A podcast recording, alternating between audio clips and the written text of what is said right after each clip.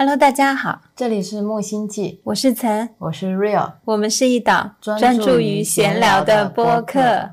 今天是比较特别的一期，是我们接受了一个朋友的采访。嗯，他有一档自己的播客，阿眠的自由频道。嗯，他会介绍一些不同职业的人的不同生活。对，然后我们也是因为小宇宙认识的。他现在在云南。对一个非常美丽的地方，过着自己想要过的生活。对，对我们来说还挺特别的，因为这是我们第一次尝试远程录音。对，那个时候还有希若在。是的，这一期录音其实录制的时间还蛮早了，是六月二十七号下午的时候。嗯，然后一直拖到今天，已经七月十七号了，赶着发布。对，下午的时候在店里，Real。就特别急，因为最近压了一些播客，想要快点分享。我就在问他，我说是不是有一些事情感觉想做没有做嘛？然后 Rio 就觉得他很着急，是因为是因为我们播客里面有很多想法，有一些新的灵感、新的感悟，很想赶紧跟大家分享。对，所以我们就怀着特别着急的心情，虽然最近比较忙，事情很多，我们还是每天都会记挂着播客。对，我觉得播客是我们即兴聊的，我也想。即兴的分享是，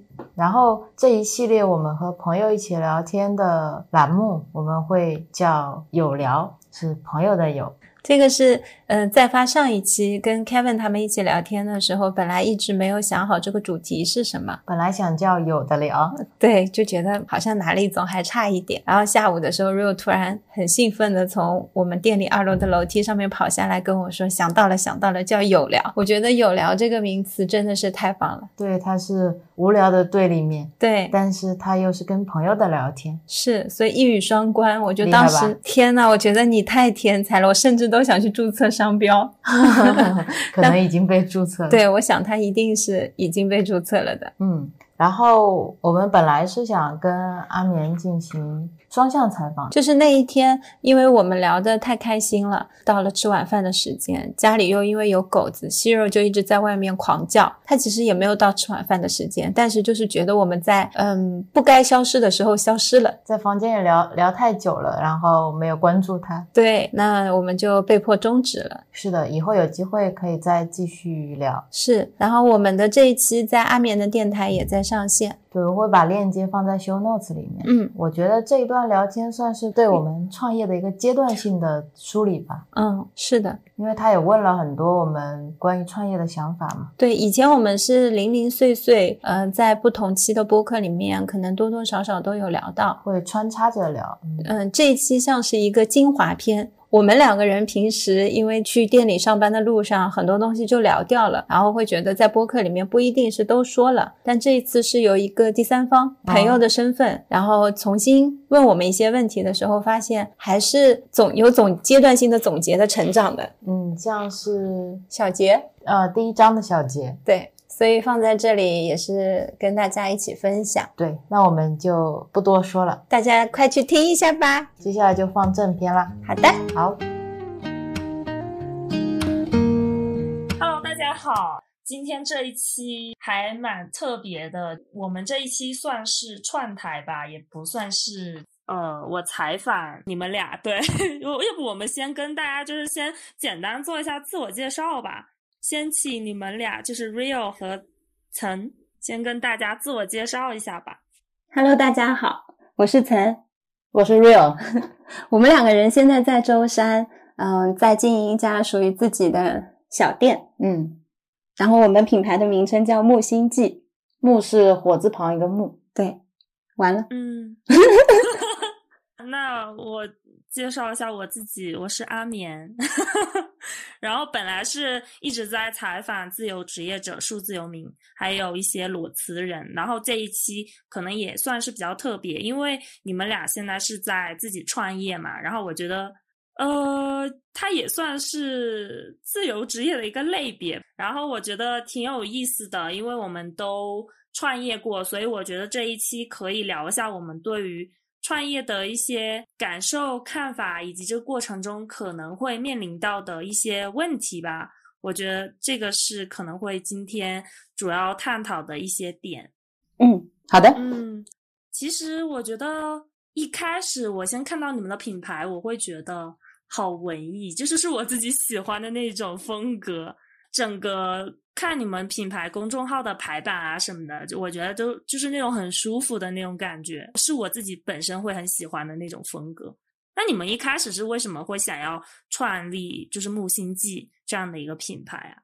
我们其实一开始的时候没有想要做一个品牌，我们最开始的时候就是想要做产品。然后因为我们的产品会需要有个名字，这个就有一点像你有个孩子要给他上户口一样。然后我们就想着要给它取了名字之后要有法律保护，我们就去注册商标了。原创的过程还是需要有一些原创的价值保护的嘛，所以我们一开始的想法很简单，就是既然我们有兴趣做这个产品，那就希望把它的价值保护和沉淀下来嘛。我们一开始就是努力的去注册一个商标而已。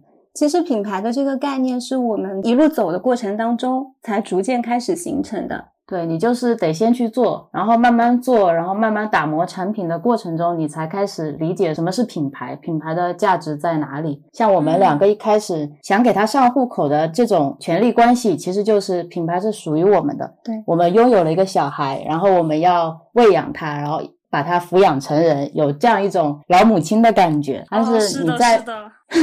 但是你在慢慢的跟品牌相处的过程中，会慢慢发现它有自己的生命力，就它慢慢会长大嘛。有一天在车库的时候，曾就跟我说，他觉得我们跟品牌的关系不是孩子和父母，而是朋友。我们很多选择是会塑造我们的品牌，但是很多品牌后面产生出来的东西也反向影响我们。对，是的，哎，我觉得那个就是好共鸣的感觉，因为我们之前自己在做品牌的过程中也是。会经常探讨说，觉得这个品牌就很像是自己的一个小孩，就是 哦，我觉得这个比喻超级超级的合适。所以，那你们以前就是做这种类似于手工这样子的东西吗？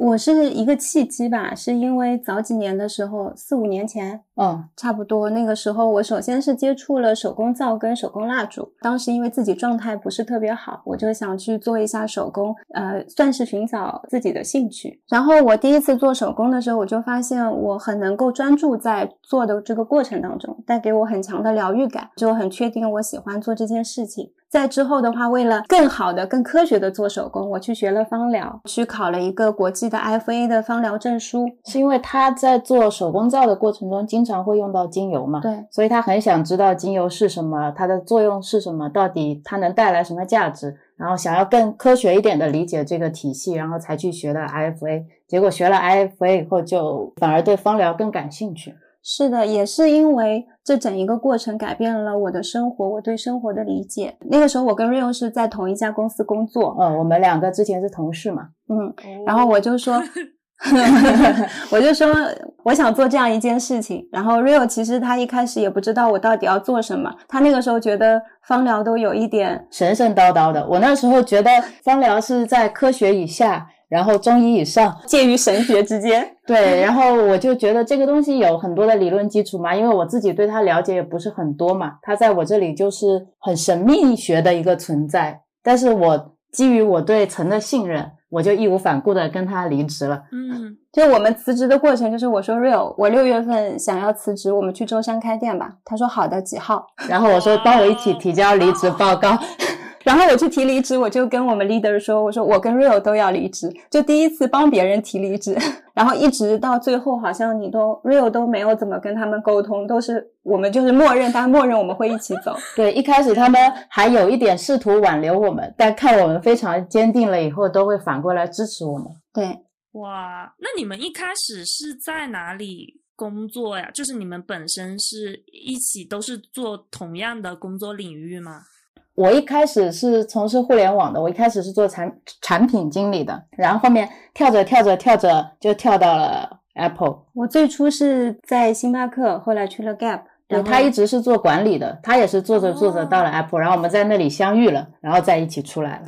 对我们原来的工作就是在 Apple 的零售店，然后做着一个很迷幻的工作，就是它的售后不是叫 Genius Bar 嘛，我们就是里面的 Genius。对，乔布斯取的名字我也只能收下了。对，我们原来的工作白话文来讲就是修电脑、修手机。对，哇，那那但是怎么说也是跟手工有点沾边的吧？修修手机啊什么的。我跟你说，陈平常在修电脑的时候，拧螺丝的时候，他就是把它想象成在做手工的，所以他维修电脑的方式跟别人都不一样。然后我就比如说像 Rio 经常螺丝有时候会滑牙啦，怎么样，他就会找我，我就有各种办法把它拿出来，因为我把它当手工做的。是的，哇，哎，我听着好有趣，因为我自己本身是属于那种做手工特别。就很很菜的那种人，就是我手工方面特别不擅长。然后我们之前也是，就是开生活营的时候，然后就是有小伙伴来加入我们嘛。然后当时我们经常会带大家做一些手工坊。哎，我自己本身手工很差哎，然后他们就是 那些营员，他们都超级牛，就是他们做那个什么捕梦网啊，然后做那些就是粉，就是做那个什么编织啊，然后最后。哇，真的是让我大开眼界。然后他们就会说说自己在做，比如说磨椰子碗，我们当时就是会拿把那个椰子就是劈开，然后就是大家就是一直磨一直磨，然后磨成碗那种。然后他们就说，就是整个过程特别的疗愈。对，我觉得手工和音乐、绘画这些都是一样，就是一个你表达自己的创作方式。嗯嗯，是的。对，只是手工的起步阶段会更困难一点，它需要的时间会更长。对，所以那其实你们的现在的那些产品都是，就比如说像蜡烛啊那些，真的就完全自己做的呀？全部都是从一个一个亲手做的，然后每一个蜡都是他自己灌的，灶都是他自己打的。嗯，然后包括我们现在拓展了一些产品线，是因为本来只有手工皂跟手工蜡烛，后来因为我们生活当中要用，所以又变成了有液体的洗发皂啊，什么洗衣液啊，就是拓展到了生活。还有现在夏天到了要蚊虫叮咬膏，我就说你给我做，你给我做。然后这两天这两天 Rio 我给他剪了新发型，然后他说他想要打发蜡，然后就发现哦，原来发蜡我们也可以自己做，就是又要做发蜡，就这样。哇。那这个就是，比如说做法蜡，它的那个需要的那些成分是你自己本身就已经知道了，还是说你会在上网去搜一下这样？其实它的结构和原理都是一样的，然后使用的原材料跟我们平常做液体皂也是大差不离的，只是有一些配方和知识需要你再去额外的学习就可以了。因为包括我们的很多护肤品，其实它的一个原材料就是植物油，可能好一些的品牌。现在也很少会加一些精油，然后像法蜡的话，它其实就是用蜡跟植物油，再加上香味，就会形成法蜡。现在的很多商品，它的配方之所以很迷幻、很看不懂，是因为它不想使用最简单，然后最有效，因为这个不是利润最大化的方式嘛。我们只是在把这个产品回归到了它最原本应该有的状态。对，听着好自然、好环保的样子哦。我也没想过我可以做法蜡，是因为给他买法蜡的时候，突然看一下配方，这个是我们现在的习惯。然后看了一下配方，啊，我说这个法蜡不就是蜡吗？有什么差？跟我们蚊虫叮咬膏这一些差不多，只是比例不同而已。对，我们要做沐浴系列和洗发系列，也是因为我们去超市找遍了所有的货架上的配方，没有一个是我们觉得可以值得用的。对。就你不了解还好，都能正常生活。你一旦了解了以后，你就会会有所期待。是的，是的。那这个职业病还蛮严重的，就是一到超市就开始各种看配方。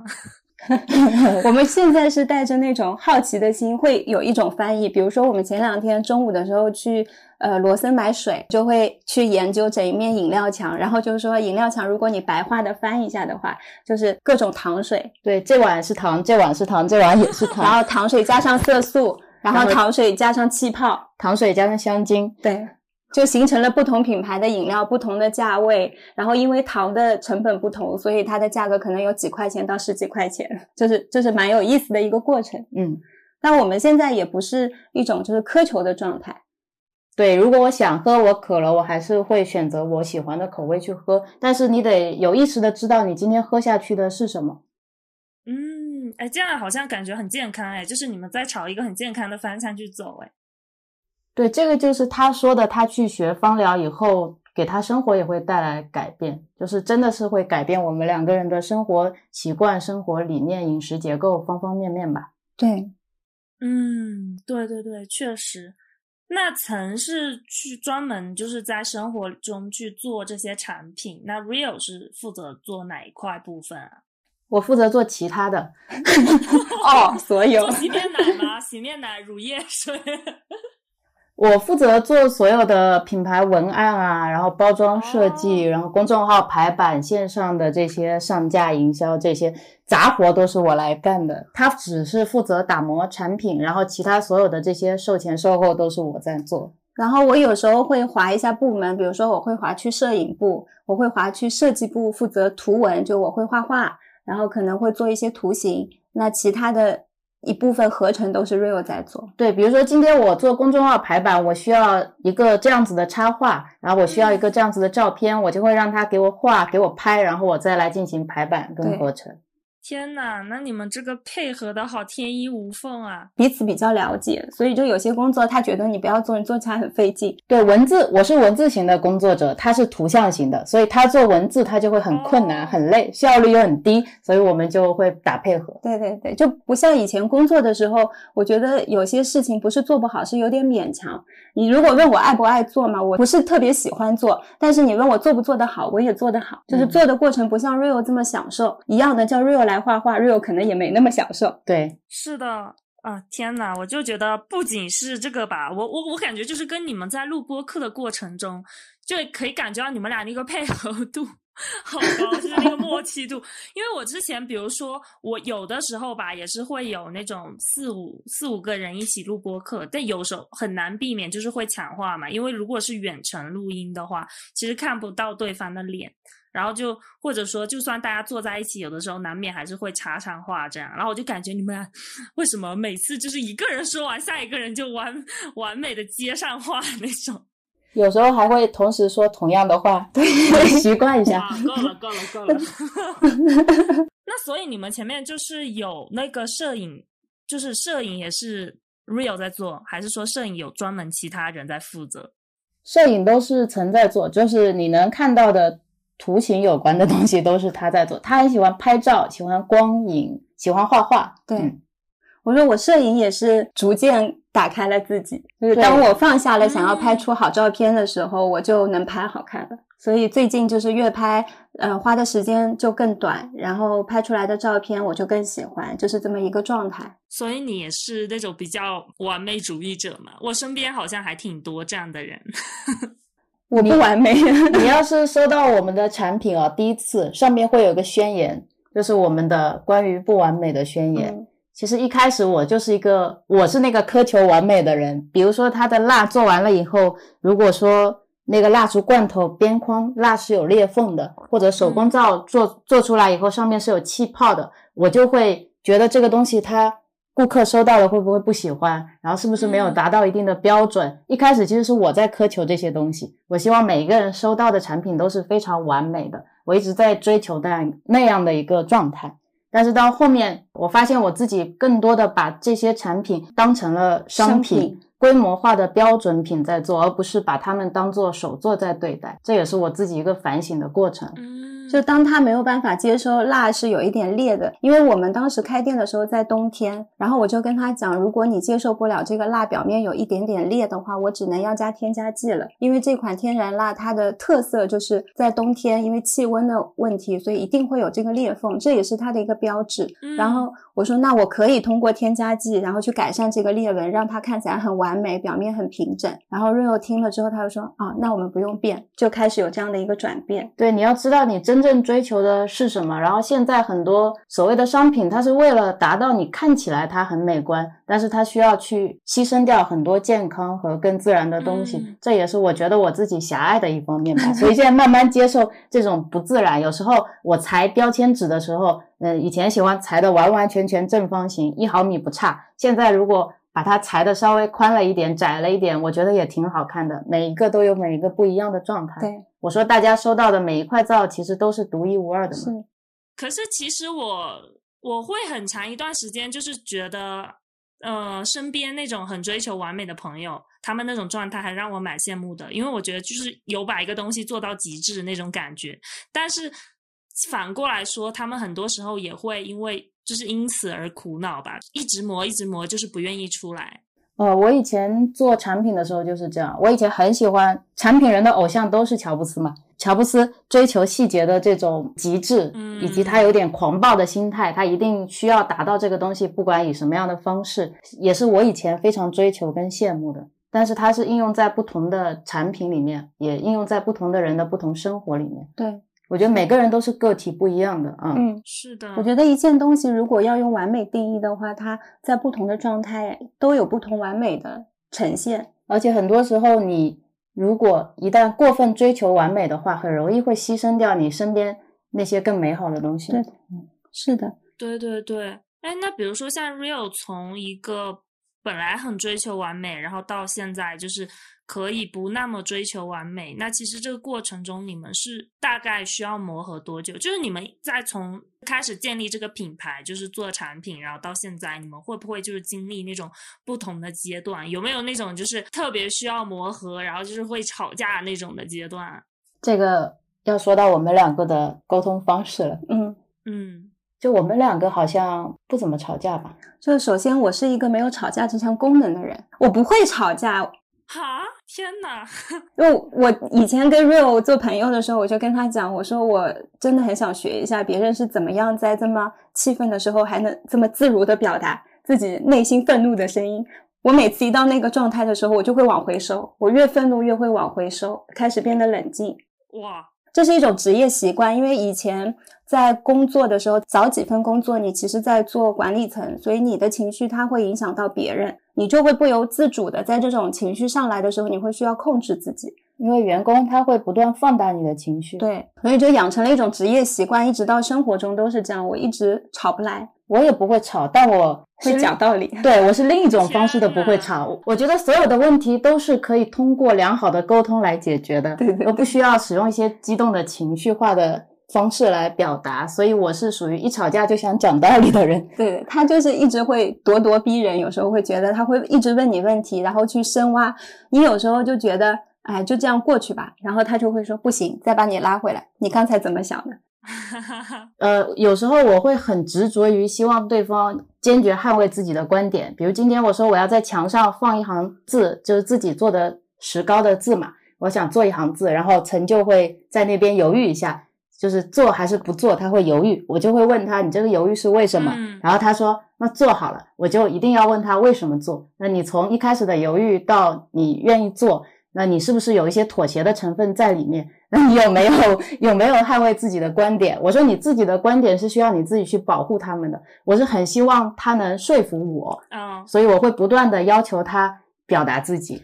对，比如说墙上贴字的这个事件当中，我其实可贴可不贴，对我来说没有太大的一个影响。我只是犹豫，是因为我在想是不是有这个必要性，这个字贴了给谁看？其实这是我内心在想的一些部分。嗯。但是我想完我就过去了，我觉得说 OK 啊，那你这么想做这件事情，你就去做好了。然后 Rio 又会把我揪回来，你一定要我把内心的观点全部的表达起来。其实，在这个过程当中，你很多的问题也就消解掉了。是的，而且很多可能未来会发生的问题，或者一些价值观和理念上不一样的地方，会在一些你很小的问题不断反复的追问的过程中消解掉。对对对，哇，那你们俩好像听下来都是特别 peace 的那种人。对对对，我们的顾客看到我们就有一个经典的评价，说我们两个人看起来都是温柔、坚定、有力量。对，哇，好好啊！看起来我们两个人就是很随和吧，亲切感比较强。是是，但我们两个人初看觉得哇都很平和，实际上底层我们两个人性格又是比较有不同的，对，非常大的差异的。对啊，比如说呢？比如说，他是一个比较愿意去做出迁就和牺牲的人，是。然后我是那个，我会先往前站一步，就是我是愿意做出这个牺牲的，但我一定要先捍卫我的权利。然后我很喜很很喜欢坚定的表达自己的观点，我也希望对方可以跟我产生一定的观点上的冲突性。嗯，对。如果不一样的话，然后我是一个不会提需求的人，就是我通常来说自己都有比较强的情绪的敏感力，我的观察能力。也比较强，所以像一些生活习惯，比如说 Rio 爱吃什么，我都不需要他告诉我他爱吃什么，我通过几次跟他出去吃饭，我就会知道。像呃 Rio 喜欢什么颜色，我也很快通过他的一些生活细节，我也就能知道。所以我很多时候自己反而会把自己放在比较后面，然后他会大概认知出我的一个模型，就我是一个什么样的人。比如说他讲这句话的时候，我会有什么样的反应，会回答什么样的话。然后就是因为这样的习惯，很多时候他跟我的对话都在他自己的脑子里，他没说出来。然后他就觉得对话完了哦，最终 real 会这样，那就那我就做这样的事情。哇，然后我就会希望他把脑子里的对话放到生活中来，你要听到真实的我到底是怎么想的，有些时候是不一样的。对，然后也是因为这样的不断的相处的模式跟沟通模式下面，把我更打开了一些。我也会开始去说，我想要做这个，我想要做那个，嗯，然后他也会鼓励我更多的去提需求。那你们是建立这个品牌多久了呀？我们建立品牌，按照商标注册呢是正好一年，因为我们前段时间其实才拿到那个商标注册证，对，哦，就差不多快一年的时间。那所以它整个就是目前的那个营收状况，就是还还是很 OK 的，不然你们也不会一直做到现在吧？不会啊，没有没有没有，我们现在还养不活自己。对呀、我们其实现在还是在一个店不养我们的状态，是我们养店。嗯，对我们养自己，然后养店，然后会处在一个打磨产品和不断的去创造的一个阶段吧。嗯嗯嗯，对，我有个很喜欢的创业者保罗·格雷厄姆，就是外西的那个创始人。嗯他之前有一个理念说，创业公司起飞大多数是因为创始人让这个公司起飞，但是起飞之前你需要有一种推动力，就像你发电机，你想把它打发的话，你需要用一个很强的力去让那个引擎转起来，它才会继续去保持一个运转。我觉得我们现在就在这样一个很费力，但是必须经历的一个过程，就像你要添木火之前，你要先把这个火点起来。嗯也是一种我们在打磨我们品牌 DNA 的这样一个状态吧。对，我觉得现在我们沉淀下来的核心的东西，就是会影响我们将来的东西，所以我希望这个过程可以慢一点，我还蛮享受这种过程的。嗯，因为是开店嘛，所以其实这过程中应该要投资的钱应该还蛮多的吧？因为像我们之前做的其实是属于那种轻创业，就是我们不需要，嗯、类似于像传统行业那样，就是投投资，就比如说不需要店面啊那种的，就一开始完全是以线上的形式，所以我们其实就完全就是投入自己的一些技能啊，然后一些精力跟时间就好。所以我们当时投资的在钱这块其实并不是非常大，但也是呃也是前期也是就你总是要生活吧，就是这种的。那那这个部分其实也算是投资，也是好几个月之后，然后才开始慢慢变现。对你们的时间投入就是最大的投资，对，就你们的时间和你们的专注力精力投入是最大的。嗯在我们来看，因为我以前是一个产品经理，互联网的，嗯所以我更懂什么样是轻量的创业。我觉得我以后肯定是做 SaaS 的，我就是我不会说去做一个传统的线下零售的，嗯所以这很很多东西都打乱了我的计划。我觉得我们可能是你一开始先打造一个线上的 IP，然后等你达到了一个呃所谓的 PNF 以后，你再考虑去做线下的转化。就像现在很多品牌都是火了以后，他们去开线下店，就这样一个哦对对对状态。我本来觉得是比较健康的，但是那天曾跟我说他想要有一家线下店，我说想要那就去做嘛。是是是，因为在我看来的话，啊，等一下，你先解释一下刚才讲的两个专业名词。我讲了什么专业名词 SaaS 哦，SaaS 就是软件及服务嘛。比如说大家用微信，微信也能算是一个 SaaS。最常用的一些 ERP 系统也算是一个 SaaS。比如说现在我们用像 Slack 啊、Figma 这些工具型的软件，都是企业用来去服务用户的。嗯、还有一个损益平衡点那个，哦。PMF 就是产品跟市场的最佳契合点，就你达到一个盈利平衡点的这个状态。嗯你也太严谨了吧？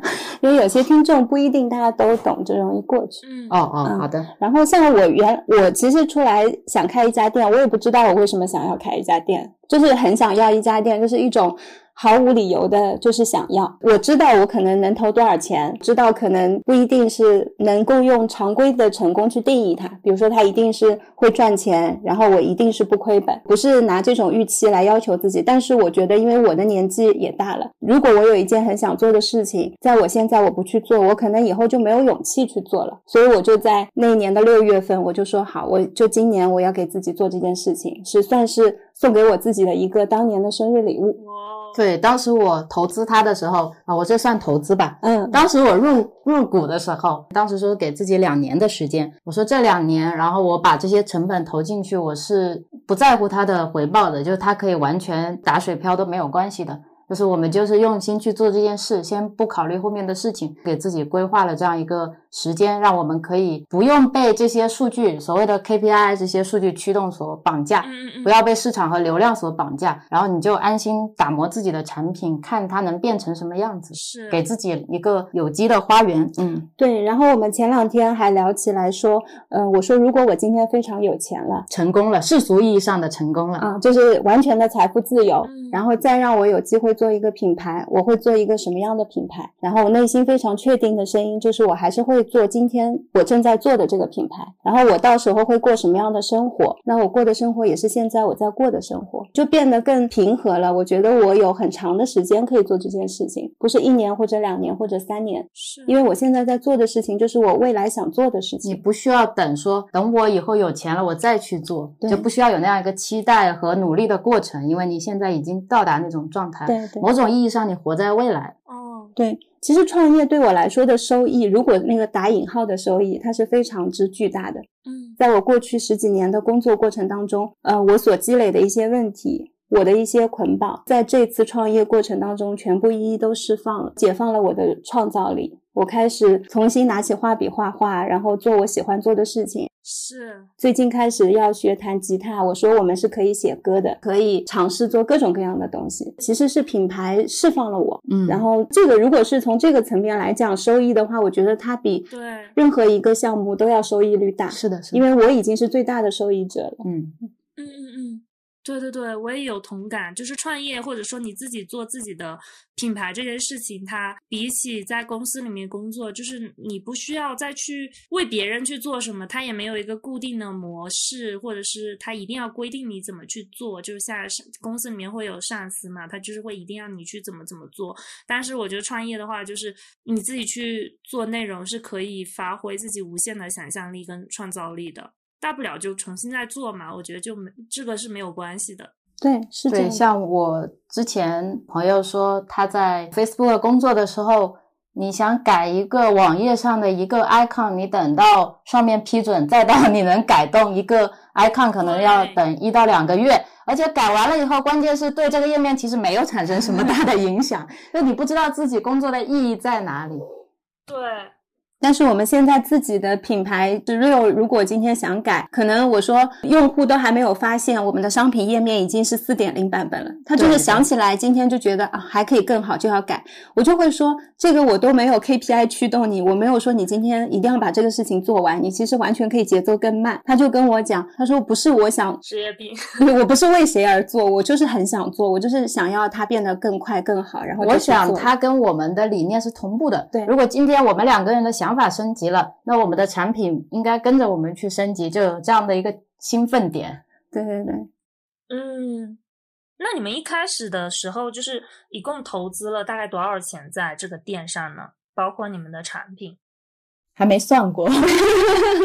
其实我们开店的那个结构上面，股东结构上面是更复杂一些的。后来我们是有四个人的，一开始，对对对然后后面有两个朋友退出了嘛，哦，然后现在只有我们两个人，所以我们的比重一下子变成了五十五十。四个人的时候，我都不知道我该如何区分股份，因为当时是想说想要办移民嘛。那如果你想要办商业投资移民之类的，你在国内开创公司，就考虑到你自己主体的一个占股比例。其实那个东西特别牵制我。后来呢，就其实也不用考虑这部分的原因了。也我跟他只有两个人的时候，股权也没有什么股权分配了。所以当所有的掌握权都在我们两个人手里的时候，这件事情我们就根本不 care 了。对，就是从来也没有去做我们以前做的这些所以对收入啊、支出啊，一直到现在我们也没有任何记录。但是我们把小票都贴在店里墙上了，就是呃当时花钱的一些小票就全部一打一打订好，都贴在店里墙上。对，我们有一面墙，就是专门是传达我们品牌自己成长的故事的，上面有各种我们的设计、哦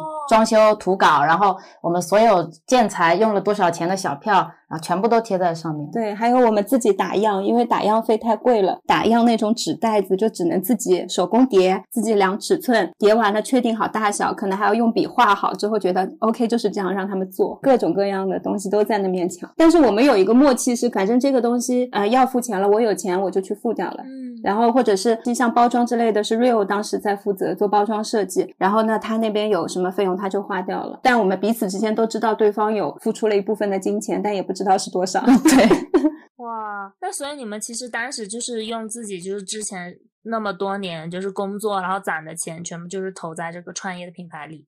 对，我的公司离开了股票，然后因为我积蓄比较少嘛，我也是当时觉得我只有这些钱了，那全部都投进来，然后大不了就花光它，花光它了以后，我就再从头干起。如果这个项目不 work 的话，我去打工，我觉得我也是会很快乐的。因为我离开当时那家公司的时候，我也觉得我工作的很开心。嗯，是的，我们两个人都是上班上的最开心的两个，然后结果却一起去提了离职，人家都觉得，哈，你们一点预兆都没有。我们俩真的好像做什么事情都让我给我一种很突兀的感觉。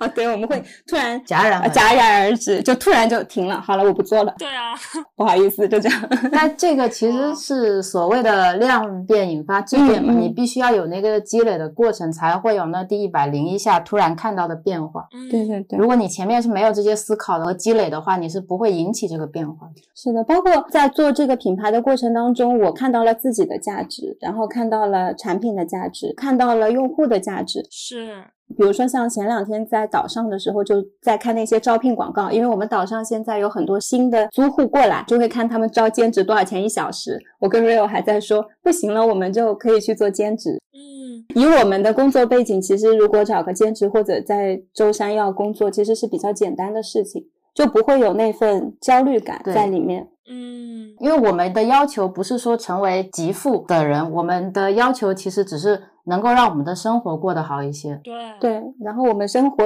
又比较简单，一天吃饭吃不了几十块钱，对因为都是自己买菜自己做嘛。对生活其实是很简单的，嗯很多东西都是足够的，没有需要要去买一些特别嗯奢侈的东西。是然后所有的清洁产品这些我们又都能自己做。是，这样好棒啊！对我有一个改变呢，是我们刚刚在做 SaaS 嘛，嗯我之前的梦想是做线上的，因为我觉得我不需要有一些库存积压，然后我每一次的改变，其实通过一个线上的更新，就可以让几千几万的用户或者几百万的用户可以瞬间感受到你的价值。对，我觉得那样才是现在应该科技带来的这种所谓的效益应该有的样子嘛。嗯我觉得线下的传统零售那个时候对我来说是一种效率极低的沟通方式。是，哦，是，但是我自己进入了这个行业，然后我自己开了一家线下店以后，也颠覆了我自己对这些东西的看法。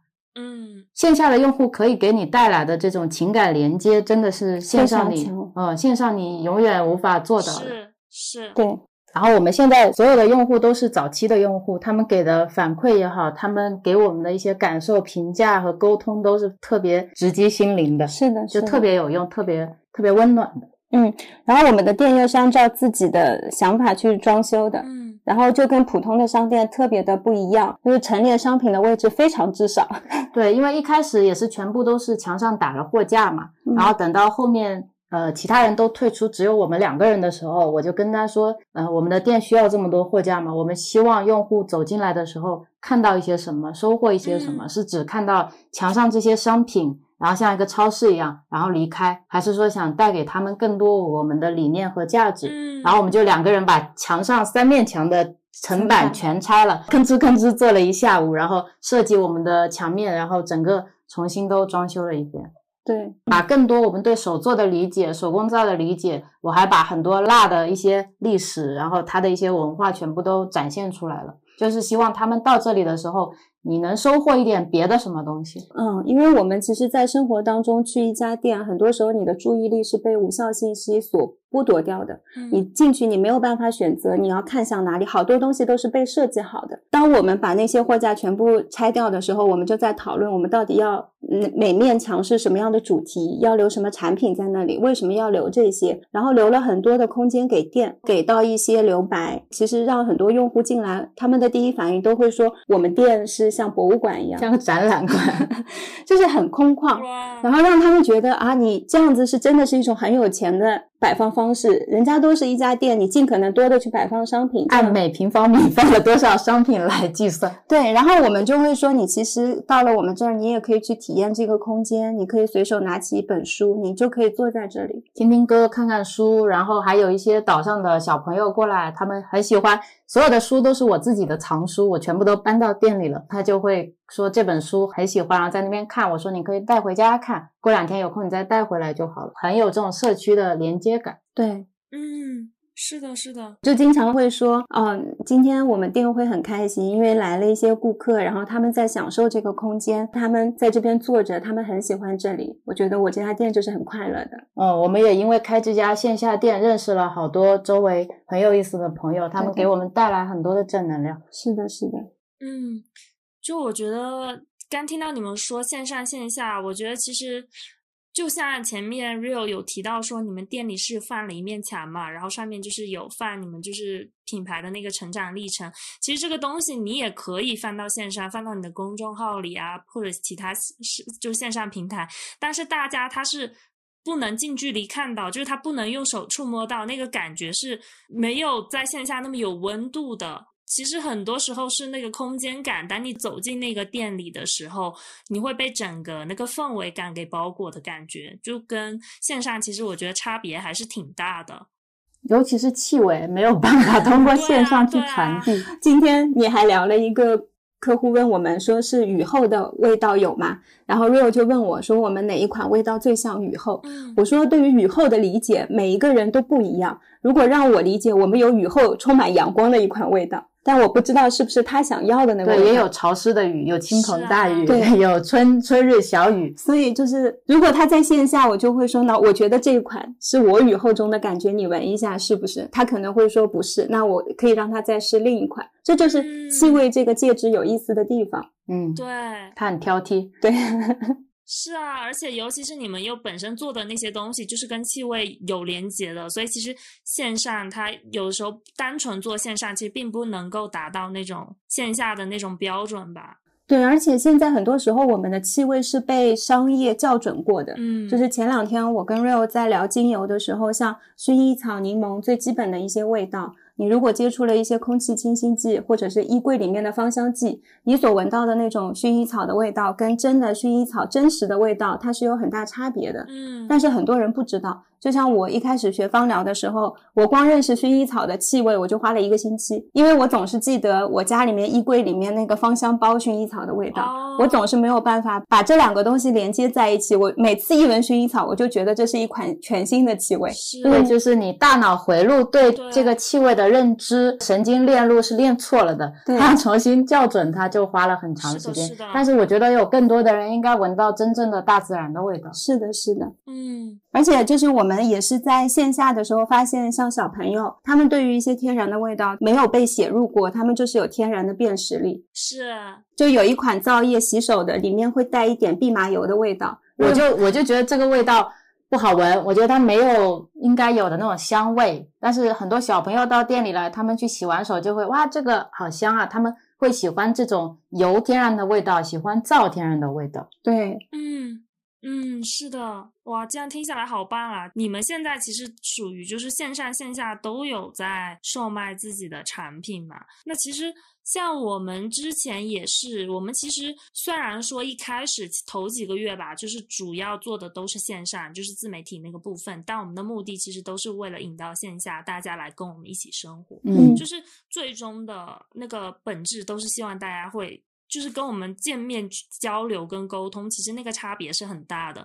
因为一开始的话，大家可能心里都会有一个那种怎么说，就是人设吧，就他他会感觉到你是怎么怎么样的人，在线上平台上传递出来是怎么样的人。但是可能就比如说之前来参加我们的团的团员，他可能就说：“哦，原来你在生活中是这样子的。”其实还是会有差别的。嗯，那你们目前的话，就是。线上线下的哪个部分占比会更高一些？就是在售卖自己产品的这个部分，还是说都差不多呢？呃，我感觉是差不多的。我也是。就是线上的话，比如说我们主要推广渠道是小红书嘛。嗯。小红书的话，它其实是给了我们很多的信心。嗯。因为它会根据一些活动给你一些流量和曝光量嘛。嗯。然后我们的产品通过这样不断的去。去测试，我们发现只要我们的产品给了流量，然后或者给了曝光量，数据就会很好。哦，也就是说，我们的产品的质量也好，它的吸引力也好是在的，我们只是缺流量，所以这部分给了我们极大的信心，说我们产品不是差的。嗯，就是是能被市场认可的。我们是通过线上的这个来，嗯，某种情况下进行一些数据测试。因为你在线下的话，你没办法召集那么几千几万人让他们举手投票啊，你喜欢这个产品还是喜欢那个产品？但是线上的数据就会看得更加明显。对对对，同时它也把人变成了一个个数字和头像，是，就你很难跟他们真正的去产生更加立体的交流。像我做产品的职业病是，我希望每一个人都是一个人，就是他是有具体的用户画像的。嗯，我今天不仅仅了解你。为什么喜欢这款宠物皂？你为什么要来买？我还想知道你家的狗是怎么样的，你为什么会喜欢这个狗？然后你对生活的理念是什么样的？就会对人保有一种好奇心，而不是只把你当成一个在我们这边消费的数字或者用户。是，嗯，而且通过小红书，我也会发现很多的数据，它就是过去。比如说像今天早上。呃，我就看了一下，他在给我推的是两三天前发的一篇帖，嗯，所以我就会发现，其实你在这些平台上面，如果你去追逐数据的最大化是没有意义的，因为那个流量有时候就像一个幸运包，像彩票一样，今天如果突然砸到你头上了，今天这个作品你接得住，你的流量就会产生相应的好的数据。一样的，如果你今天那个作品不好，其实你就接不住那个流量，很快就消失在那个流量池里面了，它机器会自动再推一些。更适合大众看的东西，所以那个不是我想追逐的，但是也是因为通过这个，我能看到啊，我的数据是 OK 的。对，包括那个小红书运营人一开始找我们的时候，我说。还蛮好的，会主动去邀请我们加入他们的社群嘛。嗯，然后他当时说了一句话，我也很感动。他说不是因为看了我们的产品，觉得我们的产品很好，他也会给我们一些支持吧。所以跟平台我们也是双向选择的。像抖音的话，我们自己也不用，我们也就不会在上面做过多的 宣传。其实按平台来说，我们原本是更愿意经营抖音，因为抖音我粉丝量大。就是比小红书多的多了，但是从对平台的沟通来讲，突然会发现抖音不适合我们，精力它是有限的，嗯就是它不是一个嗯，把所有的鸡蛋都是一个一个均匀的放在一个篮子里，而是我每一个平台我都要花时间去运营，因为只有我们两个人，我们也没有员工，就是等于我今天如果。花了两个小时在抖音上，我可能这两个小时就没有办法放在公众号的设计啊，或者产品的打磨，我们两个价值的讨论上。就这一点是需要你去克制和取舍的。我觉得这个其实是最难的。对，然后不做什么是最难的。嗯，然后我们两个人就是讨论了一下，决定我们像淘宝这些，就是有一个站位服。就是我们的店有注册，然后放在那儿。Rio 就说，我某一天可能就把它当展览好了，就在上面放一些产品的图片就可以了。然后，但是我们在抖音原来有的那些粉丝，就让他们继续在，因为这个软件我自己也不怎么用了。再比如说像小红书，我每天就会定期发，这个是我每天定期会去做的一件事情。但因为小红书我自己也会逛，所以其实包括我们自己的公众号，我们自己公众号跟微店的那个运营是我们在做的，所以其实就取舍下来就是，呃，微信公众号、微店跟小红书是我们现在在做的几个平台。对，然后线下的话，我们之前选了舟山，所有的人都会每一个顾客吧。几乎都会说：“你们怎么会来舟山？你们杭州那么好的地方不待，你们怎么会跑到舟山这种没有什么人口基数的地方，然后来经营一个？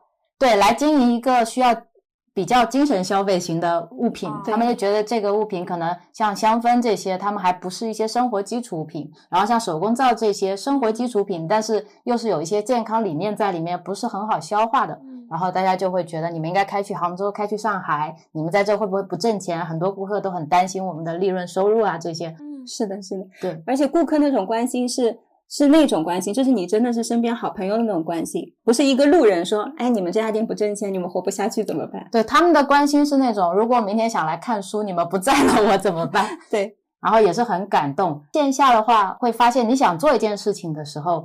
很多东西说的玄乎一点，宇宙会给你带来很多的反馈和能量。就我们到这边的话，像线下的传播，我们其实没有特地的去做一些地推啊这些东西，但是会顾客一个传着一个传着一个。就以前在互联网我们所说的那种口碑营销，对 NPS 啊，就就好像。自己会转起一个涟漪和陀螺一样的，我们是一个带一个带一个再带一群再带一个，就感觉很有意思。比如说我们刚来这个岛上，认识了岛上的一个首饰店的老板，他是美国人，嗯，西雅图过来的，一家在舟山定居暂时。然后他会卖一些水晶啊、首饰啊这些，然后我们一见如故，一见钟情呢，我想说，然后他就在朋友圈发了一个我们的店，然后说很喜欢 Rio 和陈，觉得我们两个人很亲切，然后就有很多人看了他的朋友圈，到我们店里，到了我们店里之后，有一些人又会给我们介绍很多这边的。俱乐部或者一些地摊活动，他就觉得你们很适合去那个地摊，我觉得你们气质很合适，品味很合适，我们就用这个认识了很多，比如说像更高俱乐部，它也是舟山的一个年轻人的社团，然后他们就会跑到我们这边来说，你们的空间好好啊，然后说要不要合作，我们一起办一些活动，然后我们就会办一些线下活动，也会认识越来越多的人，就这样一一个传一个传一个，可能一开始你没有想到这个涟漪会跑得那么远，对对，是的。就是一个很有意思的过程，我们觉得像是你给这个世界打开了一扇门，然后你去做你想做的事情之后，有很多东西就会过来。嗯，哎，但是我还是挺好奇，你们为什么会选择在舟山呢？是因为你们之前已经去到过，然后觉得很喜欢这里吗？我以前常来舟山，我差不多一年会会来个一次到两次吧。我原来没有在这边待很长时间，一般就两三天。然后待在这里的时候，就这个小岛，我们现在在的一个岛叫长治岛，它离市区大概只有十几分钟的车程，然后也不用坐船什么，就是一个桥，嗯，就一个桥过去就到市区了。这个岛上非常的舒适，就我第一次来这个岛的时候，那个海风吹过来，就是让我觉得就是这里啊。他每天早上起来都说有泰国的味道，然后风一吹，他说哇，有这样的海风，我也太幸福了吧。对，今天早上去遛狗嘛，我们就在小区楼下，那个风吹过来，呃，我就微信发发给我妈妈，我说杭州热嘛，我妈妈就跟我说杭州超热，你不要回来，我就吹着那个很凉爽的风，看着太阳，我就说我住在这里真的好幸福啊。就这个地方给了我非常幸福的一种强烈的感觉。我好像来舟山创业之前，我是没有来过舟山的。然后因为要过来，我就过来短暂的旅行了两三天吧。我只是说，为什么这边的海水是黄色的？它不是我想象中的那种蓝蓝的海，对它的印象就一般。但是等我真的住过来以后，我在这边感受到了很多以前没有感受到过的自然。因为我们住在二楼，门口就是一一棵大树，樱花树。对我以前住的房子旁边是没有树的，你就近距离的感受它一年四季的变化，是的，感觉是很不一样的。然后吃完饭，你就能到海边散步，你走个十分钟就是大海，海跟天的边界停着很多很多艘不一样的船，然后那些船晚上都会亮星光。第一天我以为那边是车灯，我说太好看了吧。后来白天的时候发现都是船停在那边，很漂亮。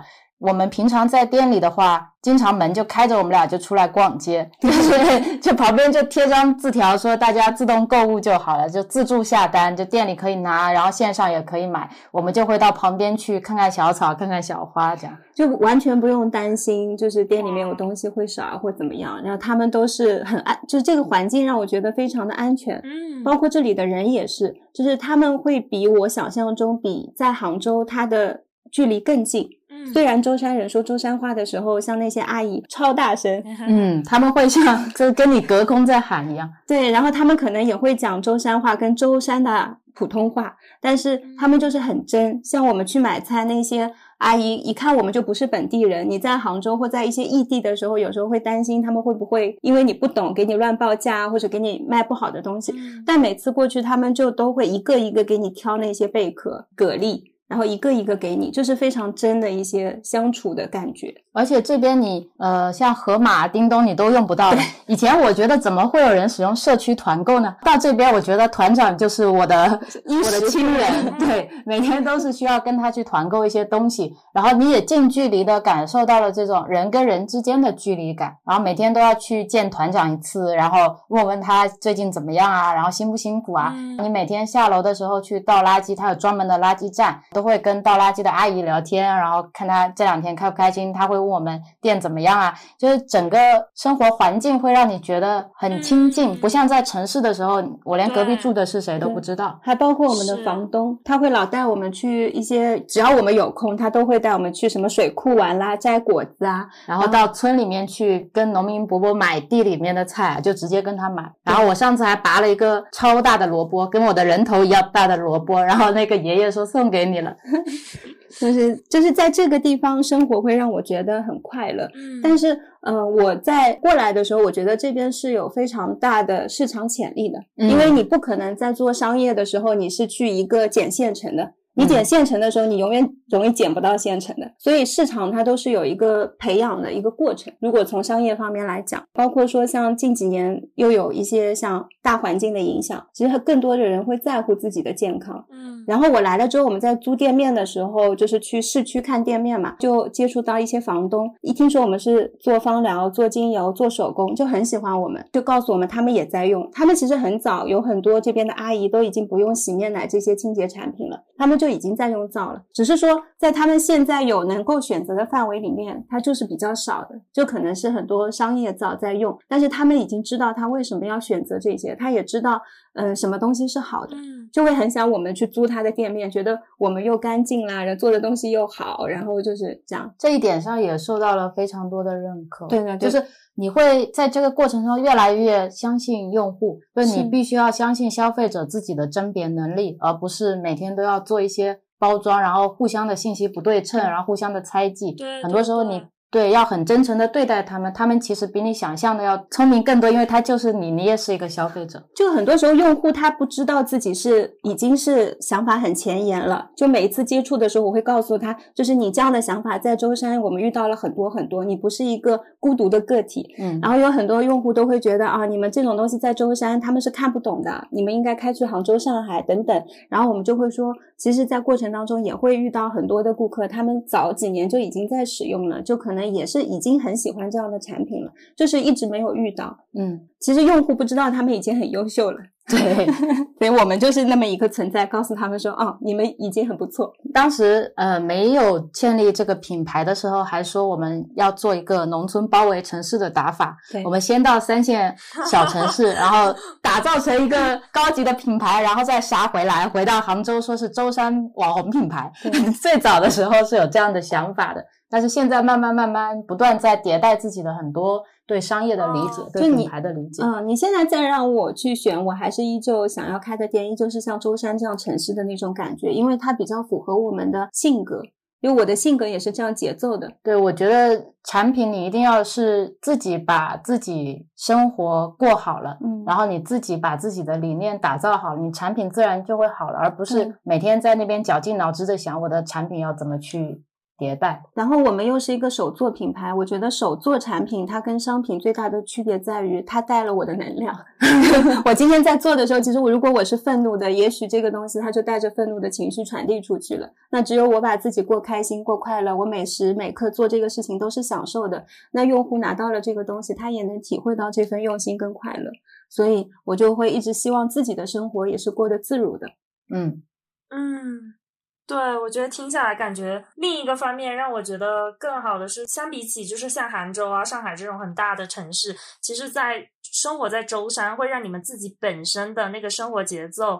以及生活状态是能量是相对来说更高一些的，这样的话对你们自己本身打造出来的产品也是会更有帮助的。嗯我觉得如果比如说你本身就被被压挤压在一个特别小的空间，然后每天自己生活都觉得不是很开心的话，那你自然打造出来的产品也不会是自己最满意的那个样子跟状态。对对对对对对，我觉得我另外很幸运的是，我的创始人就是一起合伙人正好是 Real，就我们的价值观理念，包括对看待目前商业和一些数据的方式都是一样的。就假如说他是一个 KPI 驱动的人，而我不是，然后我就会变得比较比较拉扯。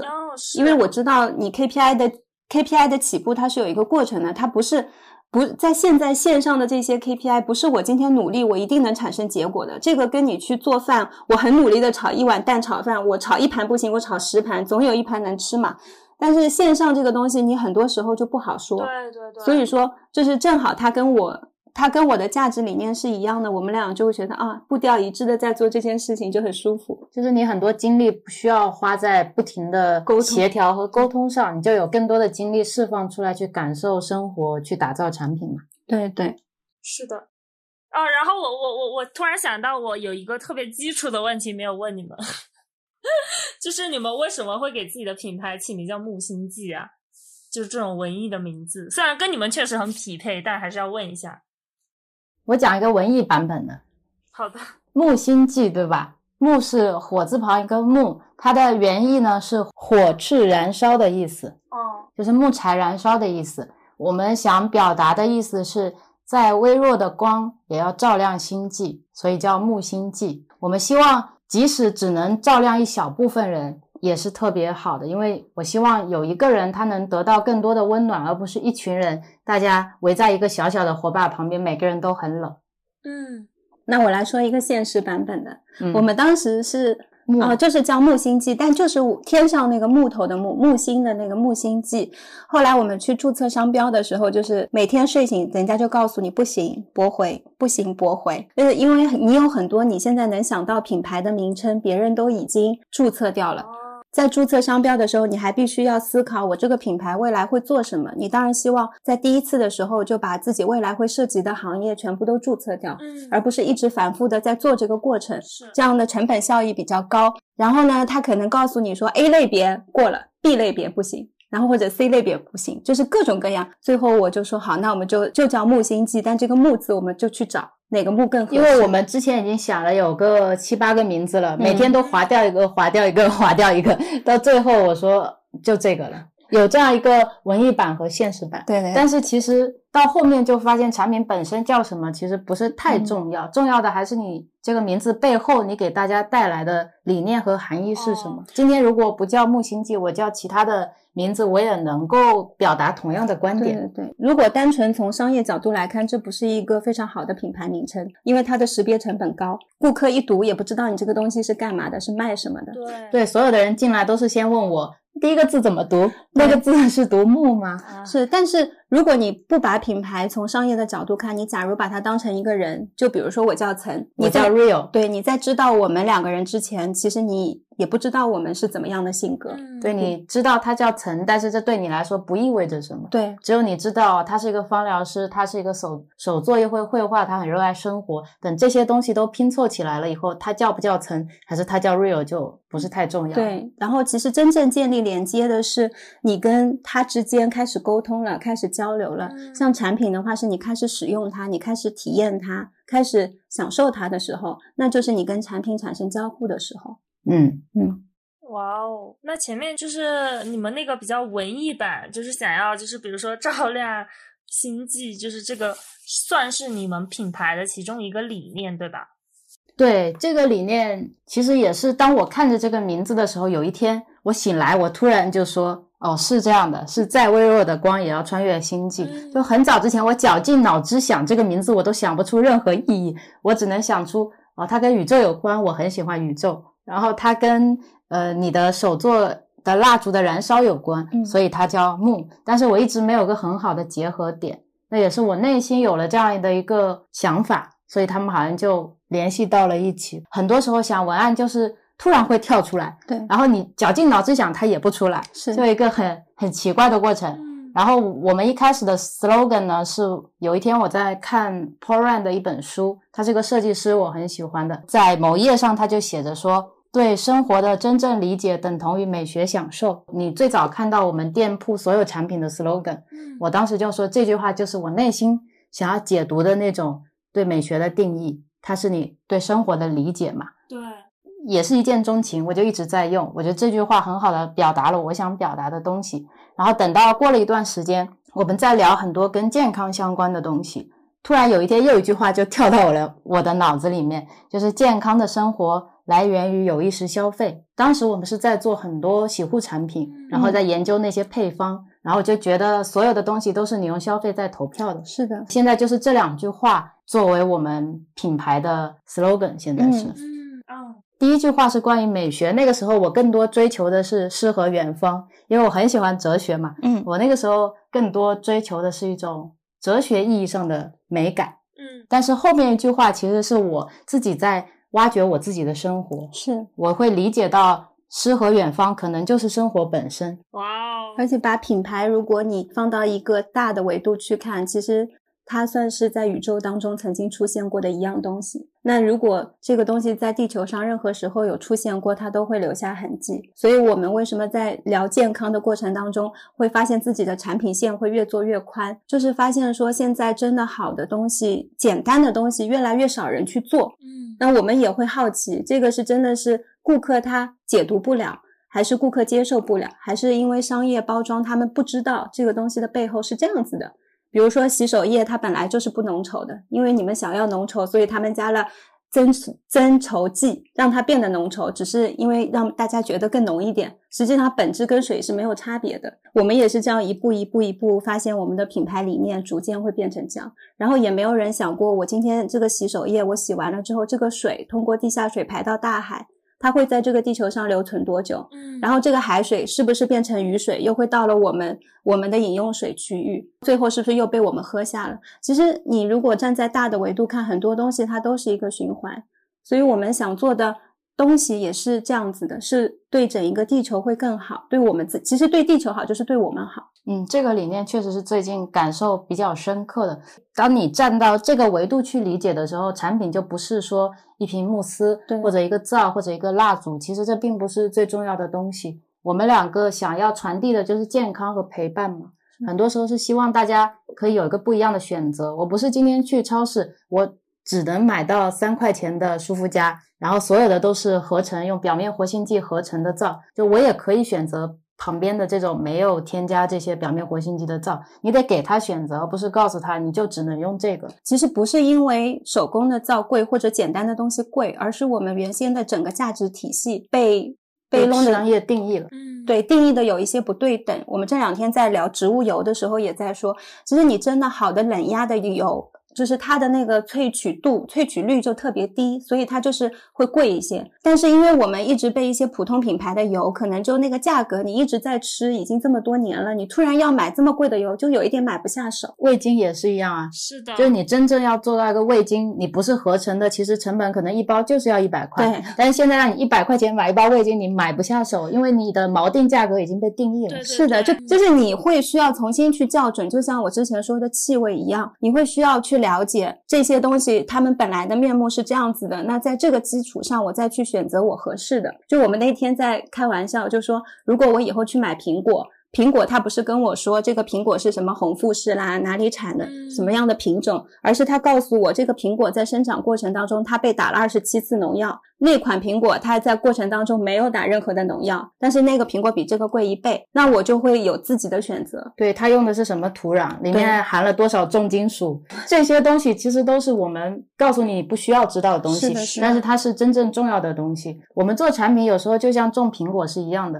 如果我选择种有机的苹果，我可能就是产量少，然后我的苹果也没有别人的大。那大家商业化的链条标准品，他们肯定更愿意选择那样的果农。那也有人会选择我们这样的果农，其实是两个不一样的概念。对而且这个也帮我们去拓展了我们品牌的边界嘛。对，就很多时候你是需要用户去知道他自己有选择，所以我们两个会选择做播客，会做公众号，都是希望更多的把这些理念传递出去。对对，嗯，所以播客里面的内容就是各种我们关心的话题，就都会在里面聊。嗯，哇，我我听下来就是有感觉到，就是虽然说你们是以开店的这种形式，但是其实，呃，也会让我感觉到，其实里面是不只是一个，就比如说我们平时在逛街的时候看到一个门店，它里面其实是很深的，就像是一个小宇宙一样，里面有自己的很多很多的有温度的东西在，然后以及自己的理念在里面。我觉得这些都是我看到的很新的点吧。其实就像我最近做播客吧，然后。呃，我会开始去想说，虽然说一开始会觉得是一种跟朋友之间深度的链接，但是我现在其实慢慢也会发现，就比如说在跟你们聊天过程当中，会让我开拓了自己的视野吧，就是我可能会颠覆我自己传，就是过去传对传统的，比如说一些创业以及对于实体店的一些认知，嗯，我觉得这些都挺好的。对，而且就是像你们前面有说，在不断的创业过程中，会慢慢的更加清楚你们想要做的那个产品，它或者说它想要传递的理念，比如说像环保啊这些的。嗯嗯，我觉得这个是特别，我我觉得就特别有同感吧。那你们就是做到嗯现在，就是创业这么久，有没有就是总结出一些就是你们自己的思考？比如说，你们觉得做品牌最重要的是什么呢？我觉得做品牌最重要的是自我成长。是的，嗯，要不断的增加自己的自我认知。是的也有一句话在说，你永远赚不到你认知以外的钱。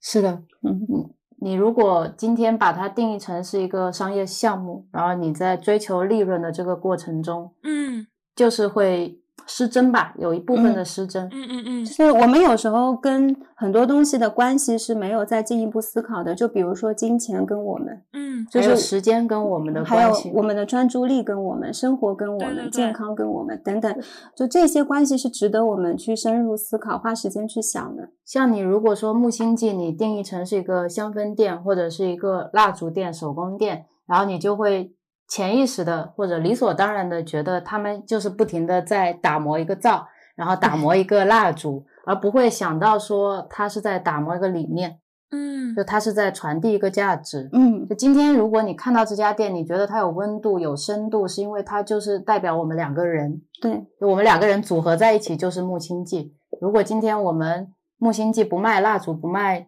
皂，我们也可以制造出其其他产品。有一天，可能我就去开发了一个 app，然后也是能达到这样的状态，去给大家一些观念的改变或者温度的传递。嗯或者我们俩写歌，写歌它也是能带来陪伴和感知的嘛。歌词我也可以传达我自己想传达的东西，它的形式是多元的。嗯就像我们的小宇宙之前有个听众，他就来小红书买我们的产品，很有意思。他说是因为听了我们的播客，他觉得很感动，他觉得很喜欢我们创业的这些理念。嗯他把我们的播客分享给他创业的朋友，来买我们的产品，是为了能够给我们一点回馈，因为觉得我们给他带来价值了。对，哇对，但是他等他收到我们的产品以后，他又会觉得跟我们之间的关系更近了，可以嗯摸到我们手做的东西，对对对然后他又可以更加立体的了解我们，就是一个很很有意思的过程。是的，是的是的哇，这样听下来好棒啊！要做有意思的事情，是，对，就既然选择创业了，就要做自己，最想做的事情，而且是以前不敢做的事情。对对对对，我觉得这个也是真的。最坏的结果其实你自己是知道了，嗯，你有什么可怕的呢？那个是最不可怕的部分，所以就享受现在的每一刻，去做任何可以做的事情。如果说身边有一个跟你一样坚定的人，是能让这件事情发生的概率更大的，哦因为你有时候会出现一些自我怀疑的时候，身边的人会拉你一把。嗯，就像我们上一次摆摊，他们邀请我们去摆摊的时候，我们本来是有一些犹豫的，我会担心那个摊会不太适合我们，嗯，但是后来 Rio 说，我们就当一次实验，看一下我们的感觉跟现实是不是一样的。因为今天你会纠结我要去还是不去，我觉得你就可以去，去完了以后你才能理解当初做出来这个选择是什么样的，以及你怎么样更好的做下一次选择嘛。嗯，我觉得当我们出现犹豫的时候，就是我们没有想清楚的时候，没有想清楚你就先去做，做了你自然就会想清楚了。然后我们去摆摊的时候，那边就会要求我们可能要送东西。然后我跟 Rio 两个人就一致觉得说，这个我们不想送，因为我是希望我的每一个手做产品都是去需要它的人身边送或者是买，这个形式对我来说不那么重要，而是我 care 的是这个东西它是不是真的他喜欢的，他会去用的。嗯，而不是今天我要扫个码，然后你就可以给我送一个蜡烛，然后我就带回家扔在那里。对嗯他甚至今天出门的时候都没有想过我是会想喜欢这个东西，想要这个东西。他是有一个第三方的活动机构的，然后跟他们沟通的时候呢，对方勉为其难的答应了。还是会说哦大家都在送，就你们不送。然后我们就跟他讲了我们的理念，也沟通了两次，他就说好的好的。哦然后我们还说，因为我们没有什么经验，所以我不知道你这个如果是硬性要求，那我们就想就不去了嘛，因为大家理念不合，你要直接跟我们讲。对方又说啊，没事没事，那你们就就不送。哦，然后到了现场之后，你就会发现他们那边会有真正线下摆摊的那那个。主主办方又会过来说：“你们要不要送啊？”他觉得哦 现在有这么多的客流，你们不送的话就是很很亏。很亏，然后你就会看到身边的很多摊位，他们都有人扫码在送，非看上去人非常的多。嗯，然后我们这个摊位可能看上去就是因为没有扫码送，或者客户想扫的时候，我们说我们今天是不送东西的。如果你想要关注我们、了解我们，就可以关注。然后这个过程当中，主办方就会有两三轮的游说，不断的讲。嗯讲到后来，我发现 Rio 就已经开始说，嗯，好的，你们其实说的这些我们都明白，然后也很谢谢你们告诉我们这一些，但是我们可能还是坚持自己的决定嘛，我们也会为自己的决定去负责。对对。然后大家就会说你们是小年轻不懂啊，然后就是对你们 你们不知道就是流量有多重要，然后你们以后如果坚持这样做的话是会挣不到钱的，会吃亏的。有很多时候我不知道这是不是一个长期主义者的挣扎，嗯，或者我们是理想主义者的挣扎，嗯，就是有这样的一个过程吧。你如何坚持自己？曾那天说如果我不在他身边，他在那边一个人的话，他可能就会说那好吧，那我就送。对，就是他也会有这种。受不了环境舆论压力的时候，但我在他旁边，我说我们可以这么做，然后我坚定的对坚定的给他一些鼓励的时候，我们两个人就可以一起一起坚持下来嘛。还包括说，像我们在设置产品价格的时候，我就说我最讨厌的是我在不同平台要去。要去比价，我其实明明只是买一个我已经选好的东西，我就习惯性的想要去比价。然后你会想说，是不是买越大的越划算？但是像我这个性格，我就是喜欢尽可能多的去体验不同产品的一些东西。就是他们每次很大容量很划算，我就可能会因为划算购入一个大瓶要用很久。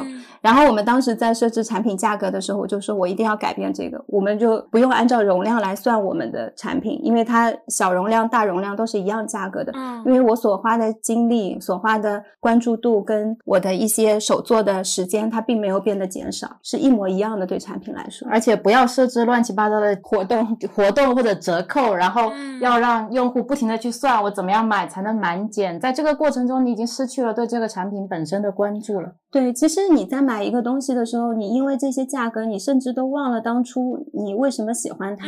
而且很多时候，我们为了满足这个虚高的价格，你可能要给自己的产品定一个更高的价、更高的价格，让它有一个打折的空间。我觉得这不是我们想要的一个做法。我是喜欢这个东西，我想买的时候我就去买，然后我不需要因为它去囤货，因为我觉得现在房价也很贵。对，也不需要，也不需要占你房间的空间，然后也不需要说六幺八我就要多买几瓶。对，哦哦。也不需要说我买它，我必须要等到双十一才能买。是，就你不需要等待，你想买的时候就可以拥有它，因为这个价格一直都是。所以那次摆摊的时候，别人要求我们打折，就说我们是主办方，你能不能打折？这对他们来说是一个很正常的要求，因为他们跟其他摊位都这么要求。嗯嗯嗯。但 real 就说，我们品牌是没有打折的，这对我其他的顾客不公平。对，嗯，就是我没有给你一个打折的理由，我今天给你打折了，那我。在线上，他们跟我有产生连接的客户，线下其他的那些客户，他们跟我们更加喜爱我们的产品，他们更加认同我们的理念，然后我们给了他更贵的价格，是他也不会因为我今天打折了才买，他是原价买回去的，所以我们就会想说这是对别人不公平，我们就会不做这件事情。嗯，也是因为 real 在身边，我就会非常的笃定。好感动啊！就坚持一些，就坚持一些可能很多人都不敢做的事情。是的，是的。我觉得在某种程度上，我们是确实，我也承认是有点理想型的。我们就是想做这样一种实验，我们在做这样一个理想中的品牌，理想中的产品，是不是这个市场、这个世界没有容纳不下我们这样的人？当时我说，我们创业就是一个活人实验，来实验，如果有一天我们真的变有钱了，我们会不会成为 成为那些？非常非常功利主义的人，嗯，对我们是不是产品就不能做得好了？嗯，在一样的方式下，我有没有更好的方式去做这件事情？在体量变大的时候，但同时我们两个人也没有预期我们的品牌会被所有人喜欢。现在有这些包围他、热爱他的这些人，我就已经很满足、很开心了。对我最近一直跟他传递的就是凯文·凯利说的一千个粉丝的概念。嗯，我就觉得如果有真正的那一部分热爱你的人，其实就足够了。对，是的。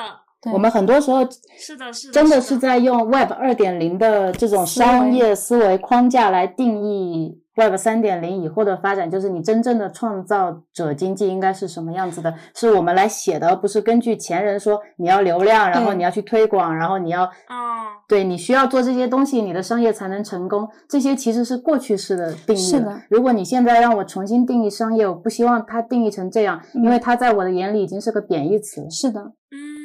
而且，其实虽然说像 Web 三点零它在未来，但是其实我们每一个未来都是需要你现在去创造的。如果你现在什么都不做，你只是在等待，然后你去随大流，你去做你可能并不那么认同的事情，那你永远等不到那个三点零的到来。所以你现在在做的这一切都是在为这个未来做准备。嗯，你要做的就是你跟你。能走在一起的人走在这条大道上。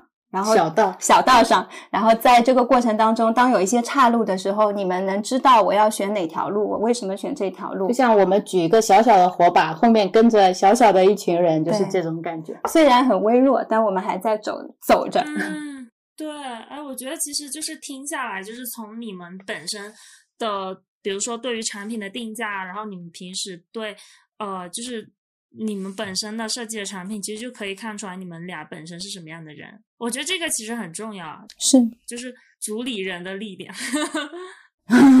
就是我们希望他在线上体验到的产品和我们跟线下体验到的产品跟我们它是没有一种差异化的。对，所以我们追求的其实就是木星记忆，就是我们。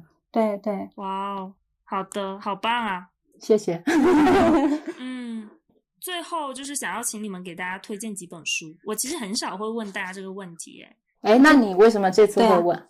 呃，我上一次好像在哪里，你们的某一个平台吧，有看到你们在呃说自己最近在读的书，然后我就蛮想要请你们跟大家推荐一下。就我觉得你们是带着有自己的思考的吧？呃，我们有时候会两个人一起读一本书，然后读完之后会发现两个人划的线是完全不一样的我。们会看成两本书，然后相互补充。这样好有趣像我就会忽略一些观点，啊！然后我是很注重那些作者表达的理念跟观点，然后他会更注重那些细节和案例和故事场景。场景，对，嗯然后就会很有意思。我们就会把我们对一本书的不同理解录成播客，它就变成了一个完整的书，对 哦哇，这个这个想法很不错哎。对啊，就当一个你的语音笔笔记本。嗯，对我们是这样，因为你有一些书是可以不断的重复再去看的，但是，嗯、你也有时候会想知道自己当时在看那本书的时候，你是怎么样的状态，怎么样的心情，你的收获是什么？我们会习惯在书上画线，但是那个线，哪怕你用不同颜色画写了不同的备注，你读不到那个心情，它是平面的。嗯，但当我们把它录成播客之后，就会听到那个时候分享这些东西的一些兴奋，像我们看过的一些剧。然后，如果第二季出了，我们可以去听第一季看的时候我们怎么说的，然后就有即时的参与感。哦，所以我们就会 就会去做这件事情。然后我想给大家推荐的是两本书，最近看的啊、最近看的。第一本是膳食纤维，就是我们吃的那个膳食纤维一听就好健康。这本书，这本书还比较新。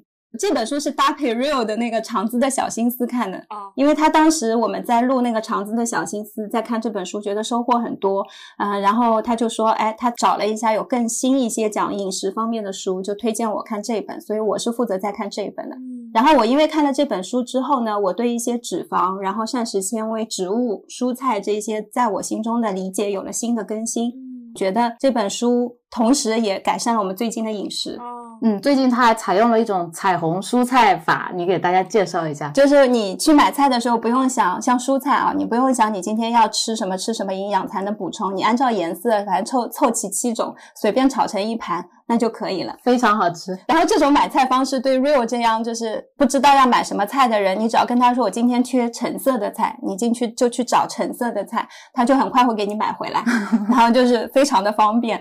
哦最近吃了之后，我觉得身身体是非常的舒服的。而且七彩的颜色炒出来好有食欲。对，每次一拍照，Rio 妈妈就会说：“哇，你们这个办法好好，那我们也要去试。”啊，这个是我最近对我们饮食结构上产生一些变化的一本书。哦然后另外一本就是写奈飞的不拘一格，嗯，嗯，这本书是我迄今为止最喜欢的一本书。一本管理类的书。对，但是他写的非常易懂，然后同时在我们品牌理念迭代的过程当中，也给了我们很多的启发。嗯，我们也录了这一期的播客，聊完了，我依旧觉得会再重新回看的一本书。嗯，嗯，然后我们本来看的电子版，我们买了纸质版的回来。我很多时候都是呃想不好要不要买，就会先看一遍。如果觉得值得再看第二遍，我就会再买纸版的书。奈飞对我来说像是我原来对于一家理想公司的乌托邦，嗯，然后它发生了。对，那个时候别人告诉你，你太过于理想型了，这样的公司是不存在的。你们都在打工，我们这家公司就已经是世界上全球最好的公司了，你们还在想什么呢？然后我就一直想，不对啊，沟通应该可以这么做吧？你想的是，如果今天我去开一家公司，我可能会做成这样的。结果发现有人已经在做了。对，而且他非常的成功，他就会反向的给你一些信心，告诉你说，你其实很多想法不需要别人去否定你，可以坚定听自己内心的一些声音。其实你的感觉是准确的，他就是给我那种自信感，然后也让我更解放了在对于这部分公司这部分的一些理解。我突然就释放了，没有那种拉扯了，没有人在扯着你的脚说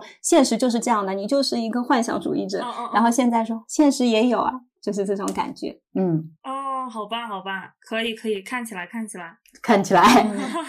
还呃，就是两本嘛，《膳食纤维》和《不拘一格》。我们两个看的书是每天，如果有变化了，我就会在那个我们播客的公告，我把那个当成了一个 最近发生了什么，比如最近看了什么书，看了什么剧，就会在那边迭代。嗯嗯嗯。然后我要给大家推荐的是，我最近很爱看的鲁迅全集。嗯。啊。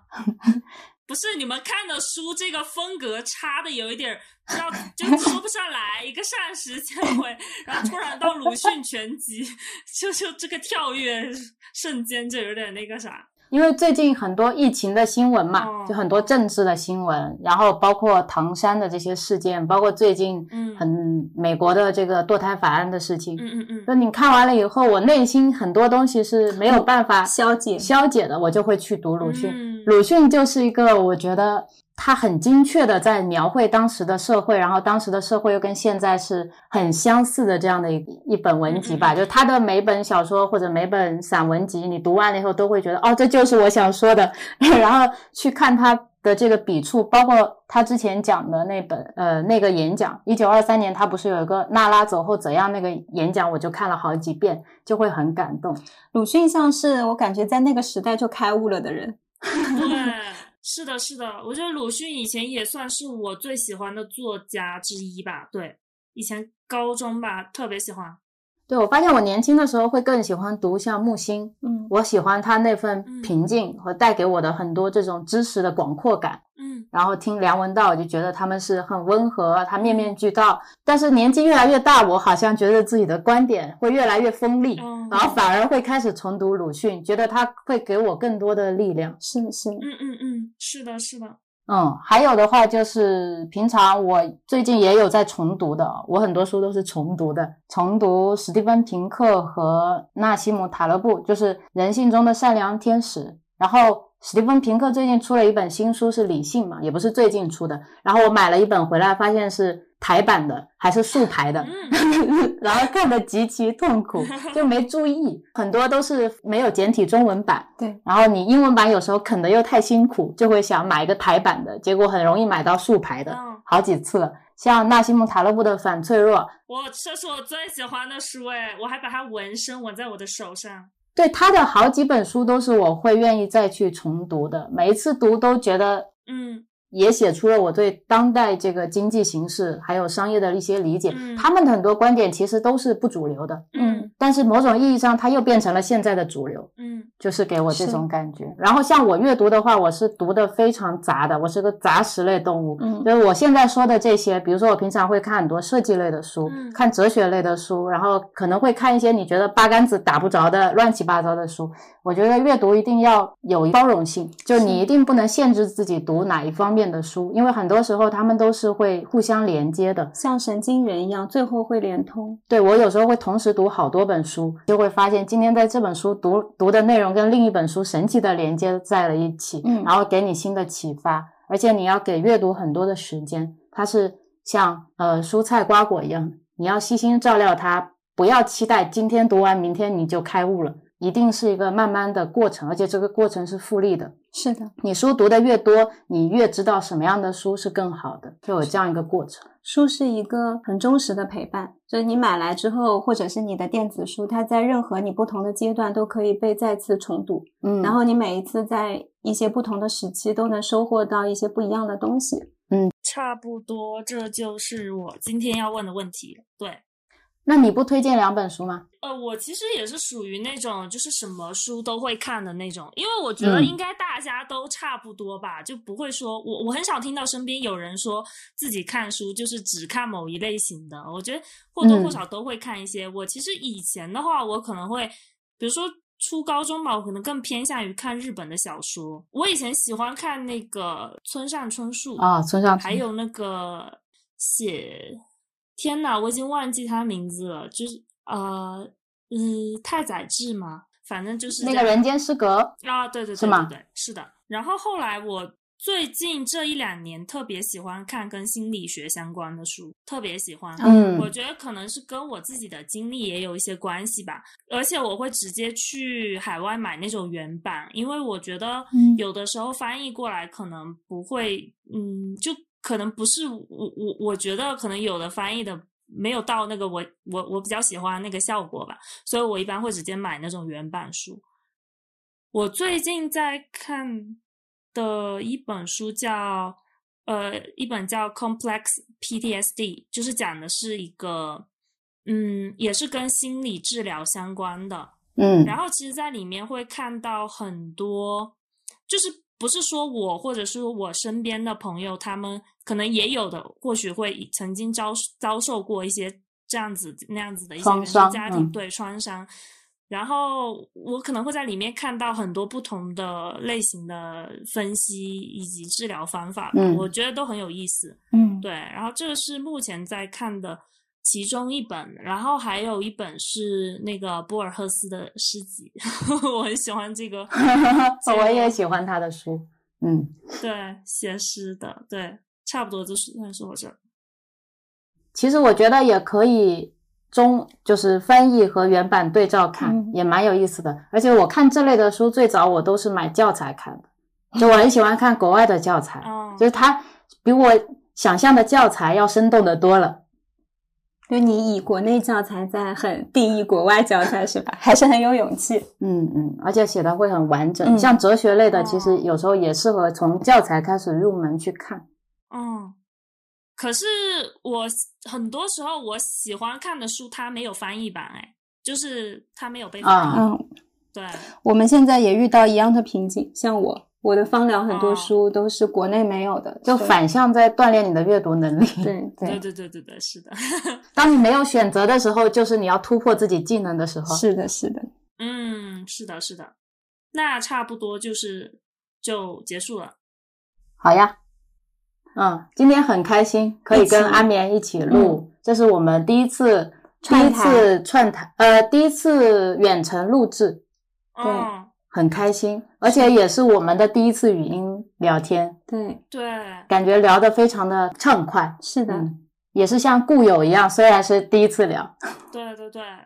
对，因为很多时候会其实会觉得是很同频的。我觉得前面就是当你们讲到嗯。最看重品牌是需要自我成长的时候，我觉得、呃鸡皮疙瘩要起来了。就是其实也是当时做那个事情的初衷，就是因为自包括我现在做播客也是一样的感觉，就是它本质嗯上是做给我自己的嘛，然后是我自己成长，我才会带动。播客去成长，播客它本身是跟你自我的成长是紧密联系在一起的。你现在还在成长，你的播客就还在成长，它就是一个记录你成长的过程。嗯嗯嗯嗯，挺好的。我觉得你现在在做的这些事情是你想做的，你其实是一直不断的在体验自己想体验的人生，一种嗯生活。因为我看你的公众号，你也有记录很多自己去体验的一些反馈心情，然后把它分享出来了。我觉得我们在做这些分享的时候，哪怕很微弱吧，就可能今天你发一个公众号，就这么几个人看，但但凡有一个人看见了，对他有了一些启发，或者是他有了一些共鸣，我觉得就很值得。嗯就是那些嗯、呃可能阅读量这些都没原，这个价值都远没有这一个人看见了，并且真正产生影响来的对大。是的，是是是我，们等互相在有了新的经历以后，然后可以更新一下聊好了。嗯，好，拜拜。大家拜拜。